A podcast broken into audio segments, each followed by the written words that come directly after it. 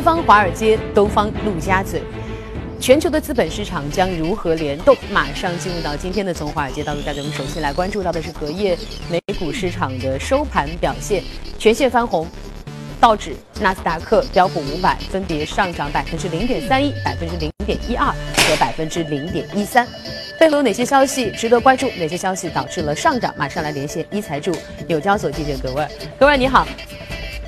早上主持人，这个礼拜四恰逢是感恩节，因而美股本周一共是三个半天的交易日，相对来说呢，交易量也会比较的清淡。上周众议院共和党推。通过了税改提案之后呢，市场的关注焦点开始转移到参议院，而目前的参议院共和党已经有六名议员对于税改提案提出了反对或者是担忧的意见。由于呢，参议院民主党将很有可能全体背阁这样的一个税改提案，共和党想要通过这个提案，党内最多不能出现超过两张反对票。目前的市场预计参议院可能。最快会在感恩节以后发起投票，而另一方面呢，感恩节的到来也意味着美国最重要的消费打折季的序幕拉开，投资者将会密切来关注零售板块的异动。而事实上呢，呃，在过去的一个礼拜，像是 Nike、Foot Locker 等的零售股均呈现一个上涨的态势，而统计也显示，在感恩节前后的两周内，标普五百零售板块平均涨幅可以达到。百分之五。另一方面，高盛却在隔夜的时候调降了沃尔玛的评级，从买入调降至中性。沃尔玛的股价今年以来的涨幅已经达到了百分之四十一。高盛的分析师认为，该公司的盈利增长和投资扩张都已经反映到了股价当中去，因而呢，认为目前的市值下继续上涨的空间不是很大了。沃尔玛的股价隔夜下跌约百分之一。主持人。好，谢谢葛沃尔。我们确实感觉到，好像今年以来，对于整个资本市场来说，带来非常大不确定的一部分因素，来自于政局。我们刚才听到了，其实美国虽然说我们也觉得特朗普开始走得越来越顺，但是这个摩擦依然存在。但是相比于美国，最近欧洲产生的摩擦更大一些。我们来看看，对于欧股，虽然说这个德国的呃政局产生了一定的影响，但是我们发现资本市场表现似乎还不错。德国 DAX。依然上涨百分之零点五，法国 CAC 上涨百分之零点四，英国富时上涨百分之零点一二。那背后有哪些消息值得我们去关注啊？我们马上来连线一财驻伦敦的记者薛娇，薛娇你好。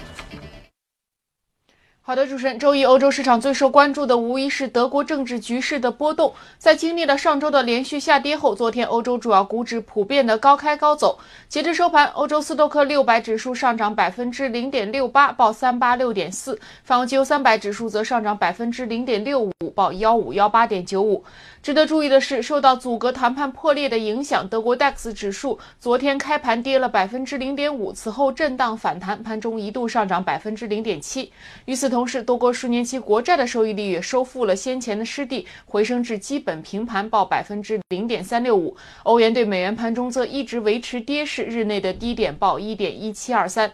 德国总理默克尔昨天公开表示，宁愿要求重新大选，也不愿意领导少数派的政府。他认为保守派选区目前处于史无前例的团结状态，因此并不担心重新选举。而阻隔谈判失败不足以威胁到他连任的承诺，对话结束之后也没有考虑辞职。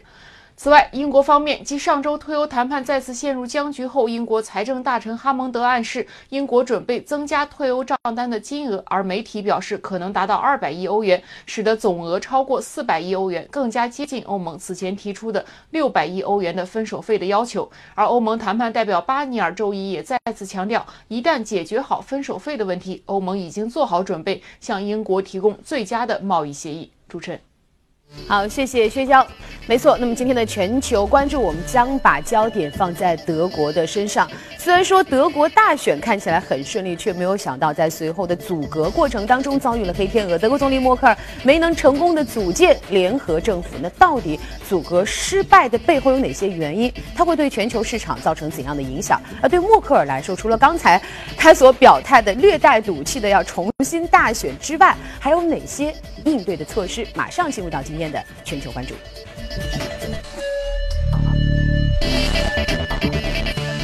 好，今天来到我们全球关注的依然是我们的老朋友许哥，欢迎许哥啊！其实我们说，确实，我们刚才两个人在交流的时候也说，这应该说是默克尔在执政以来遭遇的最大的一次危机了。因为其实这些年你感觉他还是蛮顺风顺水的哈。那造成这次的阻隔失败背后主要有哪些原因呢？嗯，可能是一个个人认为是各个党派之间的政见分歧。嗯，操作了市场的一个预期。我们首先要给观众朋友来梳理一下，因为很多人都称这次的组阁为“牙买加组阁”。对，因为它这里面其实有三个政党，一个是以默克尔领导的这个联盟党，还有另外两个小的政党啊。你简单的来帮我们梳理一下。这个呢，可能要回回到九月份的那个联邦议会选举的结果嗯开始说起。呃，为什么刚才您也讲了，就是他遭遇了一个最大的一个危机。就是在过去默克尔所在的那个政党，它它叫联盟党，嗯，也是德国最大的一个党。对，他之前的所有的选举当中的得票率都是非常高的，但这一次是他历史以来最低的。所以我们说这次他的胜出是胜之不武或者胜的不彻底，他只有百分之三十三的一个支持选票率，是相对的获胜，而不是绝对的获胜。因为上一次的话是四十一点五，嗯，基本上跌了八个百分点，这是非常大的一个幅度。如果说四十一点五到现在一点都不丑，因为它。之后组合的那个联合政党的话，联合那个政府的话，它超过百分之五十就可以了，百分之五十就可以了，这是一条分水线啊。那么如果四十一点五，那随便拉一个政党，OK，两个政党就可以组合在一起。那如果是三十三的话，实在得票率有点低，嗯那他必须拉两个小朋友过来。嗯，当然他也可以拉一个大的小朋友，就得票的第二名的，第二名的是那个社民党，嗯，百分之二十是吧？百分之二十，那么他是三十三二十，正好是五十三。超过五十也可以，但是第二名的话，这个社民党就选举之后，他公开就表示我不跟你合作，我不愿意跟你在一起组组建一个政党，所以他必须找第三名。第三名呢又是那个德国的选择党，选择选择选择党其实是一个民粹党，他的观点相对来说非常激进，其他的很多党派都不会跟他一起做联盟。嗯，他的得票率也只有百分之十三。嗯，所以他的选择就是作为最大的联盟党，默克尔所在这个政这个政党只能从第四名和第五名这两个政党当中组成一个新的联合政府。嗯，那么第四名就是自民党，就这次出幺蛾子事件的那个党派。嗯，然后第五名叫绿党，啊，所以联合党，呃，那个呃绿党，然后。自民党这三个党党派在这之前呢，一直在进行一个联合政府的一个谈判。嗯，但关键的问题就在于后面两个政党之间的意见非常不统一。嗯，就自民党的观点就是商业自由，自由民主党嘛，它有商业自由。然后绿党的话呢，强调的是政府监管，所以一个要自由，一个要监管，几乎是在相反的。就在选举的时候，两两个党派自己的观点是非常对立的，甚至谩骂、指责，差不多要打起来的那个 那个状态。所以要把这三个党组合在一起，当中的这个矛盾和难度，相对来说是非常非常大，非常大，是吧？所以这个呃，现在市场的这个意见就是，可能未来到明年再进行一次重新的一个选举。但我个人认为，这种可能性也不是特别大，原因在于这个过程又是非常漫长，你再做一次这样的类似的选举，而且整个资金的成本。也会比较大。第二个呢，就是说你的结果也不能够保证一定是有一支党是独大的。嗯，比如说，呃，或者就是到底谁是不是能超过？就再次选举，当然，我觉得一部分是一个选择，一部分其实也有一些情绪的这个气化在里面哈。首首先你要知道，再次选择之后，你是不是能获得比这次更高的票数，或者说你是不是就可以避免再面临这样一个阻隔联合政府的局面哈？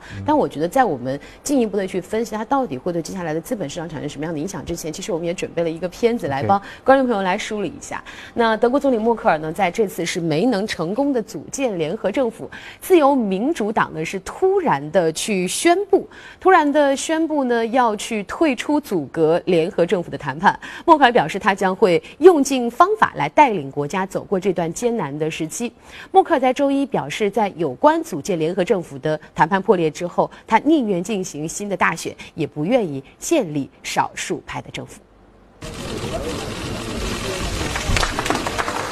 组建联合政府失败，德国总理默克尔感到遗憾。他说，各政党已接近达成共识，但自由民主党在最后关头退出谈判。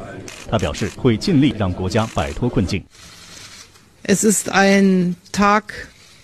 mindestens des tiefen Nachdenkens, wie es weitergeht in Deutschland. Aber ich will Ihnen sagen, Ich als Bundeskanzlerin, als geschäftsführende Bundeskanzlerin werde alles tun, dass dieses Land auch durch diese schwierigen Wochen gut geführt wird. 默克尔将与总统施泰因迈尔会面，商讨下一步行动。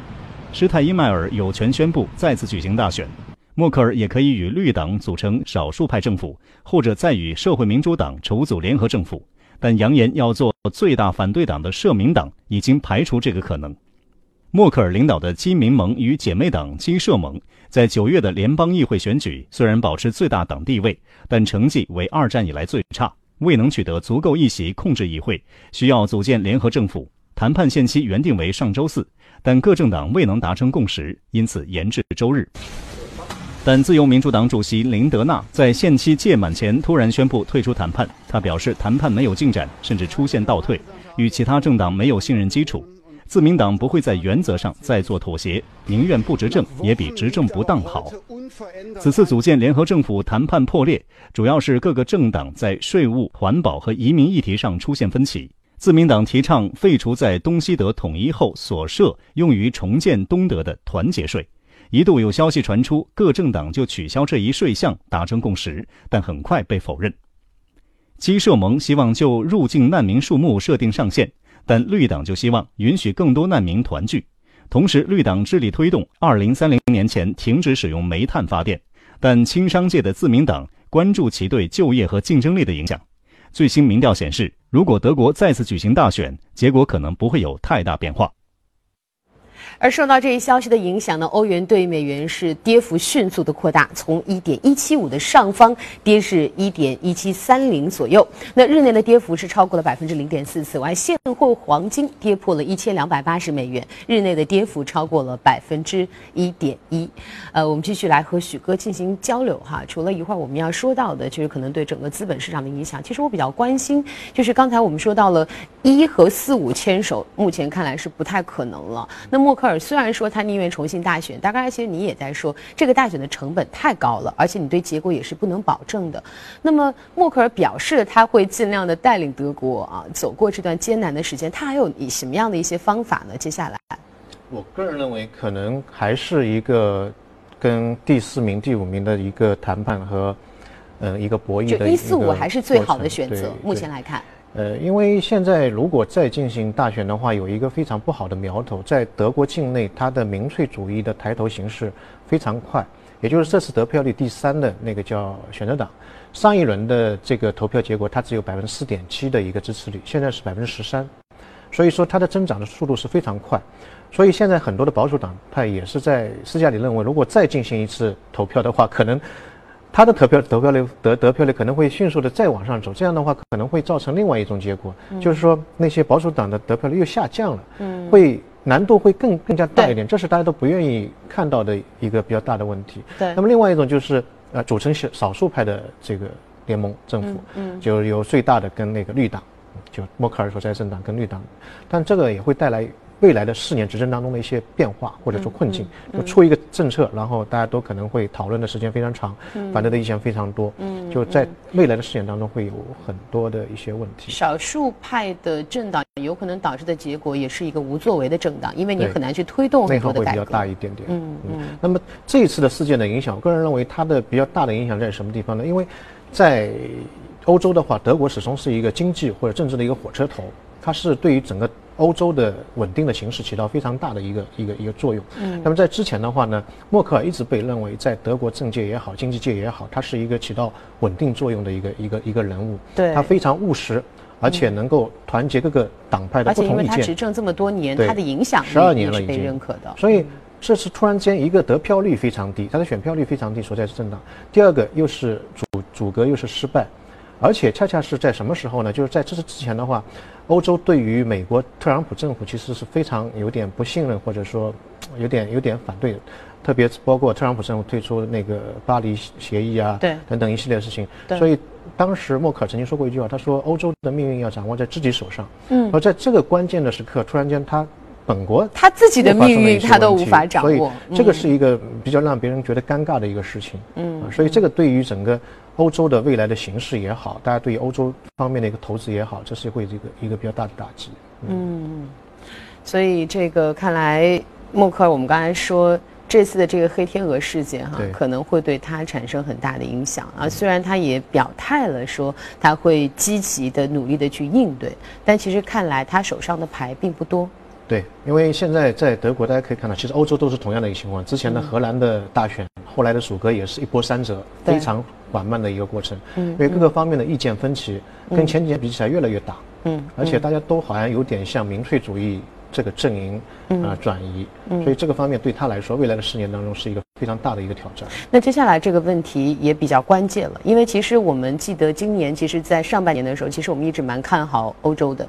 啊，然后呢，不管是从整个的这个欧洲的经济啊，从整个的这个资本市场来说，大家其实还是蛮看好它的。那么刚才您也说到了，如果说本来因为特朗普有很多的不确定性，大家觉得欧洲可能要逐渐掌握自己的命运，包括德国的这个经济也一直是表现非常的不错。但如果这次德国产生了这样的一个情况的话，那么接下来整个的这个包括欧洲的经济，包括欧洲的资本市场，包括可能产生的这种衍生的对其他国家产生的衍生，会不会进一步的扩大？好，第一个这个问题非常好。第一个，大家看这个事情发生之后，资本市场怎么表现的？对啊、第一个，德国的股票市场一开始下跌，但后面是全线收红。今天百分之零点五。三个，因为我今天我想说，OK，那美国三个都是红的哈，看来没有什么影响。那欧洲肯定都是绿了，可是没，涨而且德国涨得最好，最好零百分之零点五，这是比较大的一个一个涨。第二个，我刚才在看黄金，嗯黄金昨天是涨上去了，因为那个大选的这个啊阻隔的那个消息，对因为是避险的资金很多进去，但今天啪一下又跌下来了，嗯跌了很多。那说明什么？整个市场的情绪马上就稳定下来了。因为在德呃在欧洲的话是双引擎，一个呢就是这个默克尔，嗯，啊德国的这个经济非常，另外一个就是欧洲央行的行长德拉齐，嗯啊，他也是一个对于整个欧洲的经济推动非常重要的一个人物。在他的治下，欧洲现在大家可以看到，整个经济的增长率是非常快的。所以在这个事件之后，嗯，我昨天晚上我就看到很多媒体就在说，只要德，只要整个欧洲的经济出现一个比较好的增长，这个事情可能不会引起非常大的一个波澜啊。所以我个人认为，欧洲成熟了，对，相对来说，它的整个经济的发展也是在之前一直是被市场看得非常低，所以大家对它的预期不是特别好。现在其实大家可以看到，欧洲经济的这个增长率非常非常强劲，不仅仅是德国，法国也好，那个包括一些小的国家也好，都是出现比较好的一个发展势态。所以个人认为，这个事件对欧洲投资的影响不会太大，不会太大。嗯。嗯，所以就是说，我们说，其实，在整个欧债危机刚刚发生之后，可能整个欧洲在看德国。那但是经过这几年的复苏之后，很多后面当时可能遭遇很多危机的，包括法国、包括意大利、包括西班牙，大家也在逐渐的从这个问题当中复苏。所以呢，可能老大呢出了一点问题，但是老二、老三、老四、老五在逐渐的长大和成熟，所以整个欧洲在慢慢慢慢往上走。嗯嗯，所以在您看来，其实这件事情带来最大危机的，可能是以默克尔为代表的他所领导的政党本身，包括可能在整个德国的政局上，但是其实会产生太大的波及效应，似乎看起来不会像我们想象当中我个人认为，的这么大。甚至这个事件对德国来说也是一个短期的一个效应，因为之前大家都认为阻隔这个事情没有什么大太大问题，现在突然之间出现这个问题，所以被吓一跳。嗯，但事实上这个问题可能不是会太太大，慢慢会消除但是。虽然说这个问题可能对于资本市场不会有太大影响，但是对于德国政局来说，它还是要解决呀。对它如果不解决，它怎么办呢？它一直都是这样吗？嗯，所以这之后就看各个党派之间的相互博弈和妥协的一个结果。嗯最终，我个人认为还是会欧洲的事情，大家去看都是之前大家都传的非常大，之后就过得就非常的平稳。就扯来扯去，反正就一开始都很强硬，到了最后 都会度过那个东西。嗯嗯，好，那我们也这个持续的关注啊，也希望这个默克尔十二年的这个执政生涯哈，今年也能够平稳的度过这样一个小小的坎儿。那我们再来关注一下今天我们的异动美股榜。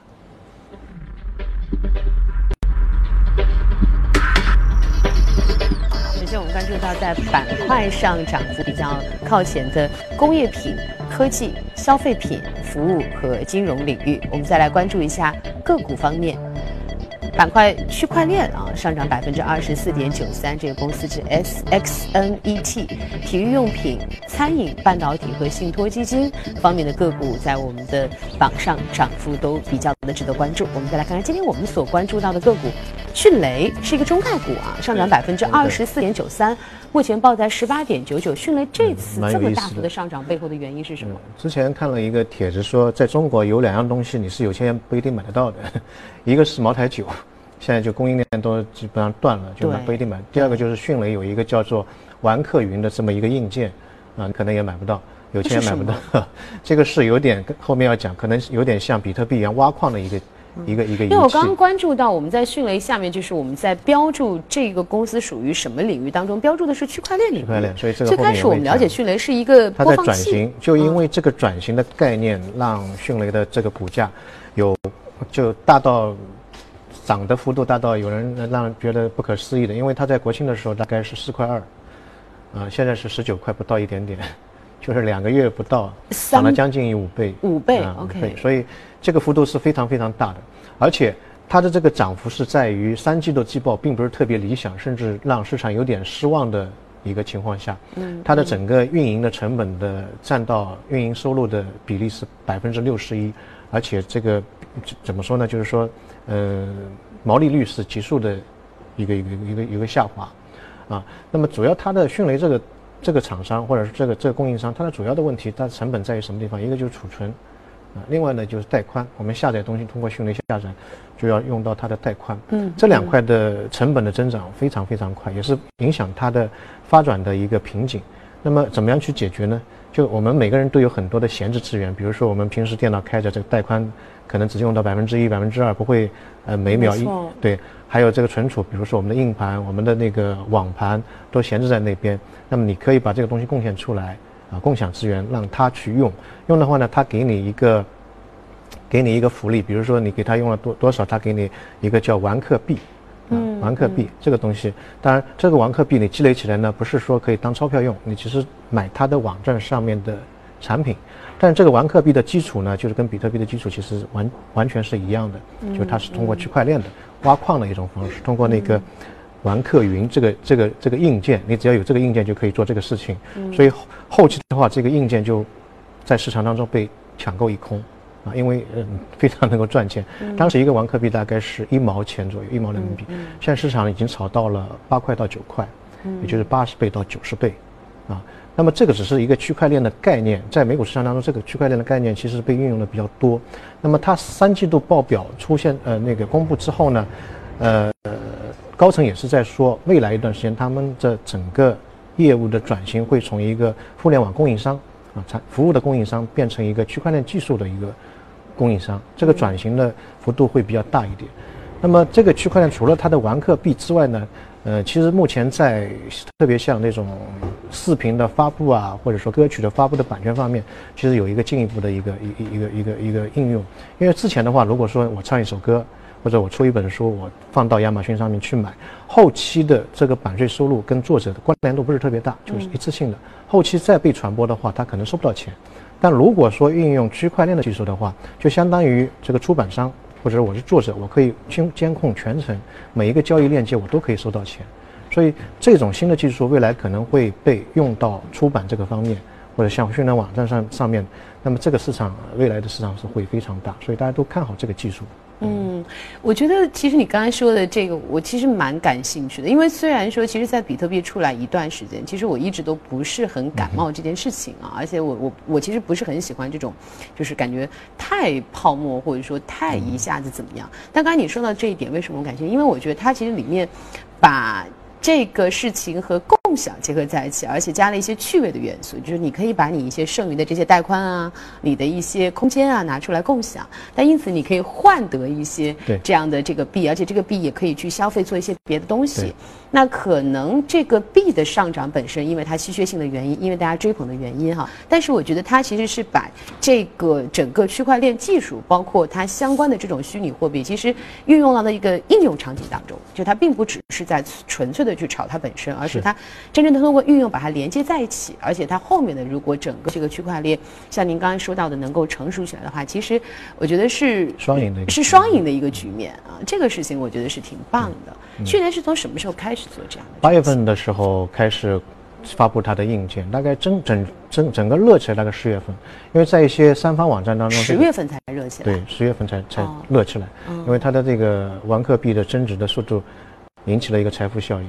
当然，现在其实是它的官网上是说这个东西不能够用用于炒作，因为现在这个涨幅是太大了。它的初衷也不是，它的初衷并不是这个，是嗯是这样的，嗯嗯。那这个好像，所以我的感受是在前段时间我们谈论比特币谈论的特别多的时候，其实并没有太提到迅雷。反而是现在，当整个这块儿，其实大家慢慢的对于这种虚拟货币的关注进入到一个比较理性的状态的时候，它因为这个区块链跳出来，对，然后让大家所关注的哈。今天我们看到百分之二十多的涨幅，但是不是其实它已经涨了一段时间了？一直在涨，一直在涨。呃，从十月初开始一直在涨，十月初四块二嘛，现在十九块嘛，十九块。然后这个三季度报表公布之后稍微跌了一点，然后又全部拉上去了。在海外，现在区块链的概念也是炒得非常热。但凡跟它有关联的话，那些股票的价格都涨得非常好。嗯，但是你觉得整个海外对区块链的关注是还是在一个比较泡沫状，还是进入到比较理性的分析？分析你的技术？我觉得是已经进入到一个应用阶段了，就是。现在看好迅雷，其实看好它的除了这个玩客币之外这个概念，因为这个概念是有风险的，可能监管现在没有具体的对这个东西。纯粹炒币本身一定是有风险。如果说运用在出版这一块方面的话，我觉得它实用价值是非常大的。嗯嗯，好的，非常的感谢许哥哈，今天给我们带来的这个对于迅雷的关注，其实也让我们把目光运用到了，就应该说放到了这个整个区块链技术它的应用场景当中啊。我们也非常的期待呢，这个技术真的能够带给我们更多双赢的局面。面好的，我们稍事休息一下，一会儿呢，我们来关注来自欧美大公司方面的消息，马上回来。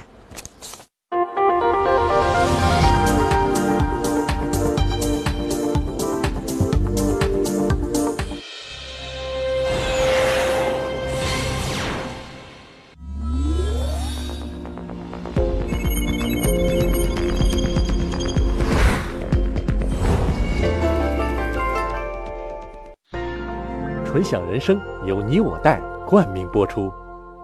越懂得欣赏，越被人们欣赏；越懂得放下，越收获的更多。从仰视到平视，从精彩到多彩，商业大有可观。商业大有可观，生活小亦精彩。生活小亦精彩，敬请关注每周日晚八点第一财经。我的纯享人生，纯享人生由你我带冠名播出。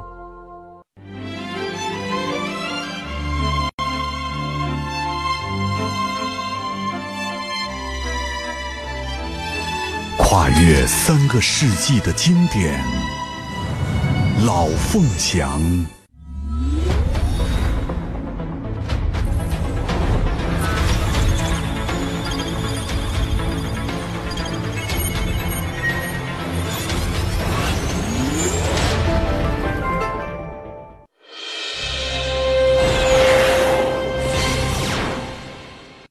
好，这里正在直播的财经早班车，我们再来关注一下美股的财报。易车网日前公布了未经审计的第三季度财务报告，财报显示呢，易车网第三季度运营亏损达四点三三三亿元人民币。那相比之下，去年同期的运营亏损是一千三百一十万，易车网第三季度净亏损是五点一零二亿元人民币，同比大幅扩大。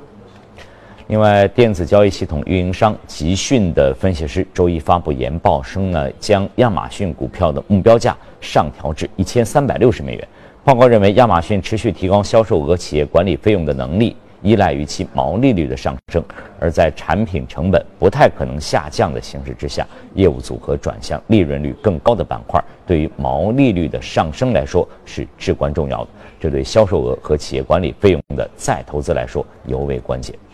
那与此同时呢，高盛集团称，在经历了今年以来大幅上涨的走势之后，沃尔玛的股价的大多数的上升空间现在都已经被占满。在这样的背景之下，高盛决定将沃尔玛的股票评级从买入下调到了中性。股价方面呢，截至上周五收盘，沃尔玛股价累计上涨百分之四十一，相比之下，同期标普五百指数上涨百分之十五。另外呢，沃尔沃周一发布声明说呢，二零一九到二零二一年期间将向 Uber 提供二点四万辆沃尔玛的 XC 九零 SUV，这些汽车将配备 Uber 研发的自动驾驶系统。Uber 自动驾驶联席主席米勒称，这次合作有助于推动自动自动驾驶汽车的规模化的生产，解决问题的人越多，就能越快实现自动驾驶的目标，提供更为高质量、更安全和更可靠的系统。特斯拉日前在加利福尼亚州发布了旗下首款具备自动驾驶功能的纯电动的重型卡车 Semi，这一里程碑式的产品出现再次印证，电动化和自动化已经成为北美交通运输业发展大势，并且技术革新将会带来深远的经济和社会的影响。据媒体报道，特斯拉推出首款电动重型卡车后，二十四小时内就拿下多家零售商和货运公司订单，市场反应积极。这款电动重卡发布次日，特斯拉股价一度上涨逾百分之四。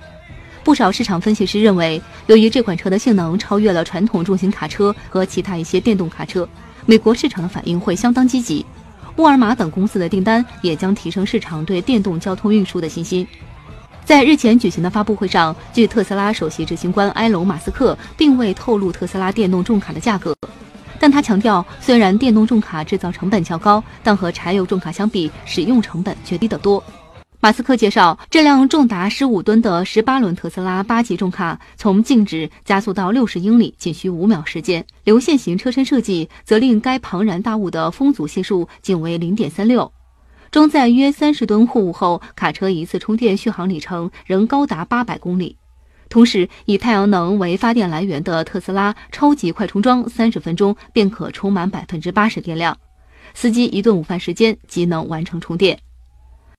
芯片制造商美满电子周一宣布，将以大约六十亿美元收购规模较小的竞争对手 Cavium 公司。根据收购的协议呢，美满电子将以现金加股票的方式收购。及美满电子公司为每股 k a v i u m 股票支付大约四十美元的现金，外加二点一七五七股美满电子股票，相当于每股 k a v i u m 股票的收购价格是八十美元，交易总金额大约在六十亿美元。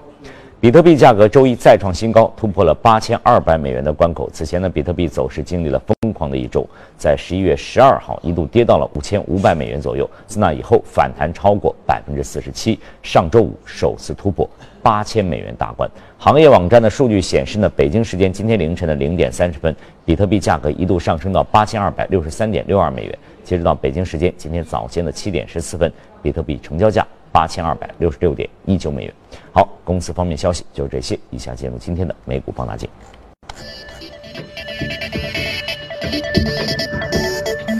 接着我们进入到今天的美股放大镜，我们看看我们所关注到的个股来自于哪个领域啊？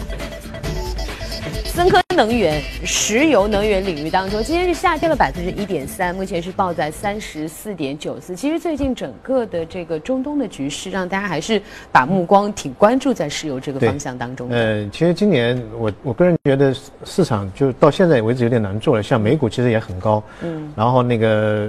它它其实大的股票，亚马逊啊什么价格都是涨得非常多了，嗯，没有什么特别确定的那些，没有什么皮夹子好捡。对，那。其实现在大家看看到三季度的话，呃，原油的价格涨得还是蛮多的，特别最近的一两个月当中，呃，还是涨得蛮多的。这个股票的话，它的市值也不小，五百八十六亿美美元。哦。呃，今年涨了百分之十，啊，相当相对来说是比较大的，比那个标普五百的综合指数会多一一点点，不是特别多，但对于它的市值来说是比较大。它是那个，呃，加拿大最大的一家。呃，原油公司，它是在加拿大的，也是全球的技术领先的一家原油公司，它有很多开采和那个勘探的一个技术做得非常好。那么，它在全球的话呢，它是做油砂的。我不知道您知道吗？石油的开采有好多种，比如说页岩油，新的是吧？嗯。那么过去传统的话是打那个油井，然后油油喷出来，压力进去，油喷出来，那里面是液体的。那么还有一种就是油砂。呃，什么叫油砂呢？就是说，这个油在下面的这个盆地里面，然后它几。几十年、几百万年下去之后呢，这个下面的那个进到油的那那层，像个锅锅子底的那部分，这个油会慢慢慢渗下去，嗯，慢慢渗下去。特别是那是重质的原油，它会渗渗到下面去，然后把里面的这种质地不是那么紧密的那些固体的，比如说沙子啊什么的，油全部在这个沙子里面，它可以几十米甚至几公里就全部下面都是那种像砂糖一样的颜色黑黑的褐褐的那种东西。加拿大的油这个油砂的这个储量是全球百分之八十五，所以我们看加拿大的原油，它其实不不是通过那个油井喷出来，它是挖出来的，啊，百分之五的这个油砂是在七十五米的以上，大部分都是在以下，储量非常非常多，大概一千八百亿桶，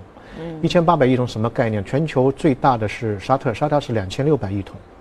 那么现在技术在慢慢的改进，所以油砂的产量就是说它的这个效率会提高嘛，可以增加到三千一百亿桶。所以到二零二零年，全球最大的产油国可能是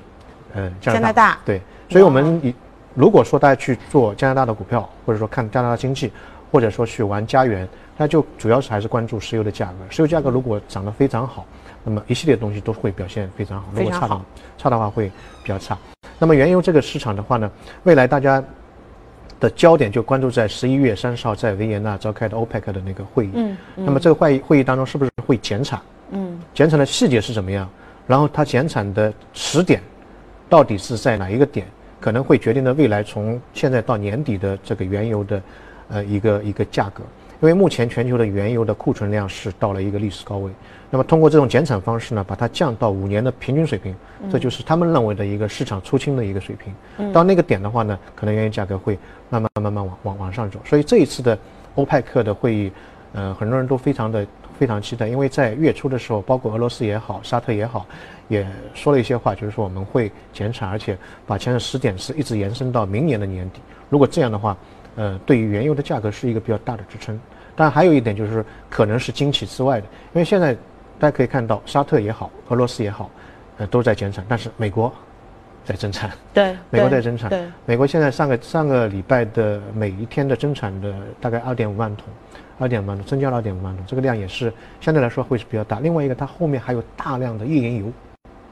啊，页岩油，页岩油这方面增加也是比较大。那么这个好像气球一样的，这边在打气，那边在漏气，嗯，所以这个就效果不好。那么之前沙特也说要把美国拉进来，就是说能不能一起一起来商量一下，对，限制到一定的产量。嗯，如果有这样的意外利好的话，对原油市场是是一个。这个我觉得以特朗普为代表的美国政局会比较难。对，这个会会比较难一点。但是未来一段时间当中，我个人认为，呃，原油的价格会上涨。但是呢，幅度可能不是特别大，因为原因也就是在于页岩油。如果说价格涨得非常高的话，页岩油的这个生产的激情会被激发出来。嗯，但下跌呢也不可能非常大，或者说它不太可能下跌。原因在于我们知道明年沙特有一个非常重要的事项，就是阿美 IPO，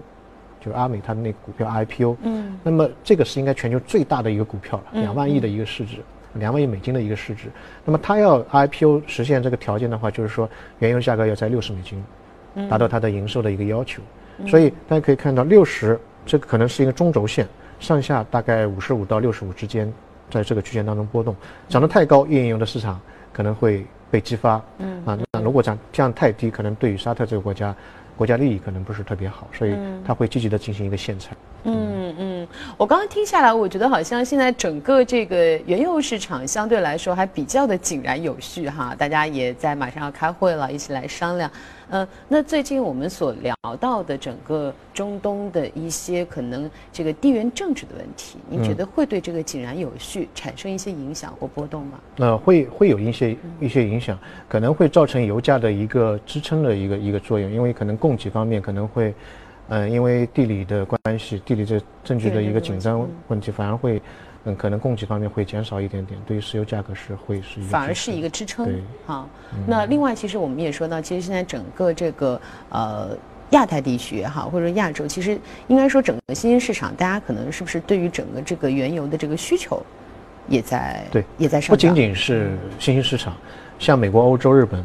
最近一段时间大家可以看到经济的复苏状态非常好，日本已经连续九个九个季度。出现了一个这个 GDP 的一个正的增长，这是非常非常少见的一种情况。美国不用看，现在失业率那么低，明年美国的失业率会降到三点七，嗯，后年三点五，非常恐怖。欧洲也是非常好，所以经济好了，那么对原油的需求就会上来，这也是一个比较大的利好的支持。嗯嗯，所以这个许哥刚才也说了，其实目前来看看，从这个呃股市来说哈，这个全球的这个皮夹子都不太多了哈，都已经到比较高的高位了。所以呢，如果从这个角度来说，可能这个。原油的这个领域当中，石油的这个领域当中，哈，大宗商品可能是我们可以去关注的一个方向。好的，那再一次感谢许哥今天来到我们的节目当中。那我们这个时段的从华尔街到陆家嘴就到这里，稍后您将会看到。